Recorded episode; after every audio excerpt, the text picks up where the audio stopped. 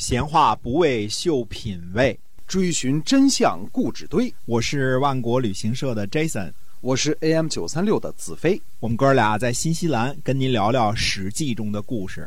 各位亲爱的听友们，大家好，欢迎您呢继续收听我们的节目啊。我们节目呢《史记》中的故事，跟您讲那个历史年代所发生的事情，希望您喜欢。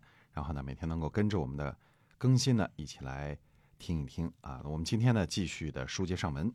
哎，公元前五百零三年，齐景公和郑献公结盟之后呢，派遣这个国夏啊，齐国的国夏率领军队讨伐鲁国。杨虎做季恒子的玉，然后公廉楚父呢做孟义子的玉，准备呢趁机攻打齐国。齐国人呢得到消息了，但是装作毫无防备，埋伏下军队呢，呃，等候。呃，公廉楚父就说呢，说杨虎你不仔细考虑的话，会引起祸患，那样你会死的。然后单书说呢，说这个杨虎啊，让两位卿士陷于危险之中，不必等待有司，我自己就一定会杀了你。杨虎呢害怕，所以最后呢，这个呃袭击呢没有没有进行，所以呢没有打败仗，人那边埋伏好了嘛。哎，公元前五百零二年的正月呢，鲁定公率兵讨伐齐国，攻打扬州的城门。军士们呢就排列坐在那儿呢，呃，就在那儿聊天啊，等于是。然后军士们说呢，说这个严高的这个弓啊，有六军力啊，大家都在那儿传看啊，一军和三十斤，六军呢和。三六一百八十斤啊，一百八十斤这个力的弓啊，大家在那传，哎呦，说这弓怎么怎么样？正在大家传看这个严高的大弓的时候呢，扬州人突然就杀了出来。严高呢就连忙夺过别人的一把普通的弓。那么齐国的季秋子呢？这个子厨呃就击打他，严高呢和另外一个人呢就倒在地下了。严高倒在地下呢，还射了一箭，就射中了季秋子厨的这个面颊，而且把他给射死了。哎，那么呃鲁国的这个颜熙呢，射中了敌方一人的眉毛，然后退下来之后说呢。说我学艺不精，本来想射他眼睛，结果射了眉毛了。哎呦，哎，军队退下来，然后呢，冉猛呢假装呢伤了脚，走在前边。嗯，退的时候走在前边是是好事啊，说脚受伤了，走在前边。然后他哥哥呢就冲他喊说：“冉猛，去后边殿后，殿后啊，让他去殿后啊，别给我装这个脚伤了。”那么鲁定公呢侵袭齐国，呃，攻打廪丘的外城。那么林丘人呢，就焚烧鲁国的工程车。看来当时有工程车了啊，这个价挺高的有啊，哎，有工程车了。有人呢就把弄湿了的这个短的麻衣呢，呃，去救火。鲁军呢攻破了廪丘的外城，廪丘人出战，鲁国军队呢跑上去应战。杨虎呢假装没有看到冉猛，就说呢说，哎呀，如果冉猛在啊，一定可以打败敌人。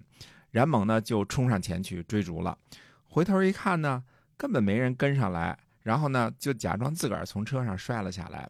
杨虎就在旁边很生气的说：“啊，说都他妈是假装勇敢的，是吧？啊，都是装的啊。”季氏的家臣呢，这个呃呃单月生儿子。